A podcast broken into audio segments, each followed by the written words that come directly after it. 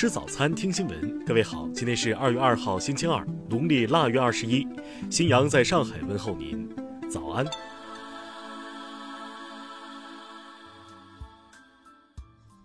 首先来关注头条消息。近日，英国《卫报》发表惊人报道称，一位前克格勃特工什维茨对该报透露。苏联间谍机构克格勃以及后来的俄罗斯情报机构将美国前总统特朗普作为一项资产培养了四十年。施维茨表示，这种策略很典型，关注那些有良好前景的美国人，招揽他，并希望他能够晋升到一个有权有势的职位。这类人在学生时代就被招募了。类似的事情也发生在特朗普身上。据施韦茨介绍。克格勃收集了很多关于特朗普个性方面的信息，他给人的感觉是在智力上和心理上都极其脆弱，而且很容易受人奉承，这就是可以加以利用的地方。施韦茨最后表示，克里姆林宫对结果很满意。听新闻早餐知天下大事。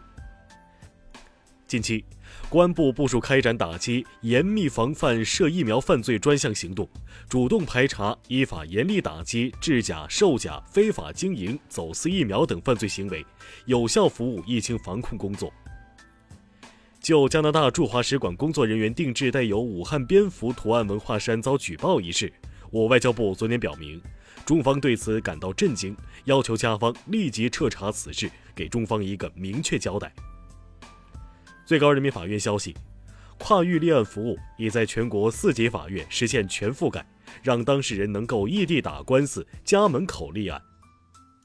教育部近日印发通知，要求中小学生原则上不得将个人手机带入校园，确有需求的，需经家长同意书面提出申请，进校后应将手机由学校保管，禁止带入课堂。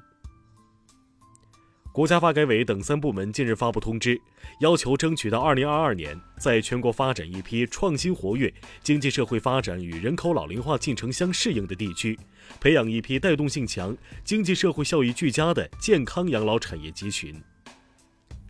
交通运输部近日会同公安部研究起草通知，拟组织开展严打百吨王专项行动，降低货车严重违法超载超限安全事故风险。数据显示，二零二零年，全国网信系统依法约谈网站四千二百八十二家，对四千五百五十一家网站给予警告，移送司法机关相关案件线索七千五百五十件。中央生态环境保护督察组昨天向中国铝业集团有限公司反馈督查情况，督查指出，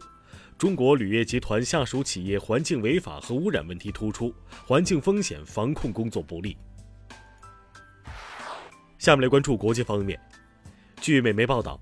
在一月六号的美国国会冲击事件中，第一批被捕的一百五十人里，有二十一人为现役军人或退伍军人，占到总数的百分之十四。缅甸军方昨天发表电视声明说，在国家紧急状态结束后，缅甸将会重新举行大选，国家权力也将移交给新当选的政党。联合国秘书长古特雷斯日前发布声明称。强烈谴责缅甸军方扣押政治领导人的行为，对国家权力被移交给军方这一情况表示严重关切。这些事态发展严重打击了缅甸的民主改革。欧盟委员会主席冯德莱恩日前表示，阿斯利康已承诺将向欧盟提高百分之三十的疫苗交货量，欧盟将维持夏季前为百分之七十人口注射新冠疫苗的目标。近日公布的一项联合国气候调查结果显示，全球有近三分之二的人认为气候变化是一项全球紧急危机，敦促各国采取更多的行动应对该危机。日本厚生劳动省近日决定，为加速日本国产新冠疫苗的开发，将在国内企业实施大规模临床试验时补贴费用。意大利国家卫生院最新报告显示。在二零二零年十月至今的第二波疫情期间，意大利共有四万九千二百七十四例死亡病例，已超过第一波疫情造成的死亡病例数。以色列总理办公室日前发表声明说，考虑到各区域之间的联系以及由此引起的健康问题，以方同意向巴勒斯坦提供五千剂新冠疫苗。下面来关注社会民生。山东省官方昨天召开新闻发布会，介绍枣庄涉疫奶枣有关情况。经专家组综合研判认为，这批涉疫奶枣所携带的新冠病毒较大可能性是核酸片段或死病毒，感染人的可能性极低。近日，网传一则市民经过刚拭子核酸检测后秒变企鹅，走路姿势变成了外八字的视频。对此，石家庄市卫健部门回应称，该消息为移花接木式的谣言。黑龙江鸡西市近日出现对低风险地区抵沪人员贴封条管控情况，当地有关部门对此表示，已要求街道社区马上纠正、解除封条，向当事人道歉。日前，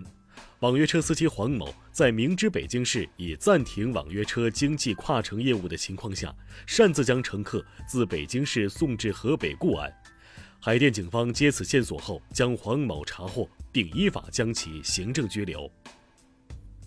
四川德阳警方通报十九岁女大学生失联多天一事称，经调查确认该女大学生张某已遇害。目前，市区两级公安机关正全力侦办案件。下面来关注文化体育，CBA 常规赛继续进行，广厦一百二十五比一百二十一战胜山东，广州九十一比一百零四负于四川。第二十五届 LG 杯世界棋王赛三番棋决赛第一局，柯洁直白击败韩国的申民俊，先下一城，距离九冠王只差一局胜利。双方决赛第二局将在三号举行。日前，河北省泊头市一施工单位在大运河清淤时发现一艘明代沉船，文物部门正在完善打捞方案，预计二月上旬可转移至室内进行细致发掘。有关统计显示，在2018年、2019年309个热播影视剧中，来自网络文学改编的有65个，占比约21%。